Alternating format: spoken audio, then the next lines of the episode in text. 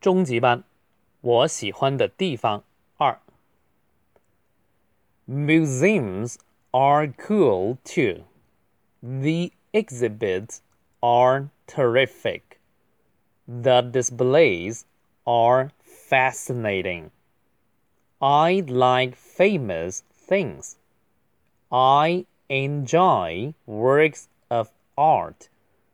Maybe someday my work will be there. History tells me about the past. Science shows me the future. From dinosaurs to robots, I love it all. Museums are cool too. The exhibits are terrific. The displays are fascinating. I like famous things.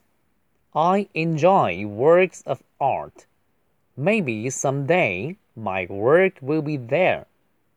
History tells me about the past. Science shows me the future. From dinosaurs to robots, I love it all. DG Museums are cool too。啊，注意这个 museum 的发音。The exhibits are terrific. Exhibits 就是展品、展出的东西，展览也是。Terrific 相当于 wonderful、amazing、fantastic，都是一样的意思，就是很棒。The displays are fascinating. Displays 就是也是展品的意思。Fascinating 就是那个。呃，很吸引人的名词是 fascination。I like famous things。我喜欢有名的作品。这里的 famous 就是着名的，不要读成 famous， 没有 r 就不能卷舌。Famous things。I enjoy works of art。Works of art。就是一个固定的搭配，艺术品，works 是作品的意思。Maybe someday my work will be there。有一天我的作品也会在那里。History tells me about the past。这里的 history 你可以读成 history，也可以读成 history。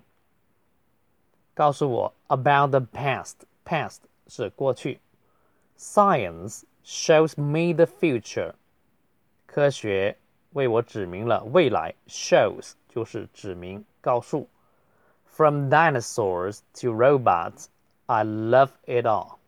从恐龙到机器人，我全部都爱。 这节课主要是生字比较难哈，要记住。我再快速读一次。Museums are cool too. The exhibits are terrific. The displays are fascinating. I like famous things. I enjoy works of art. Maybe someday my work will be there. History tells me about the past. Science shows me the future. From dinosaurs to robots, I love it all.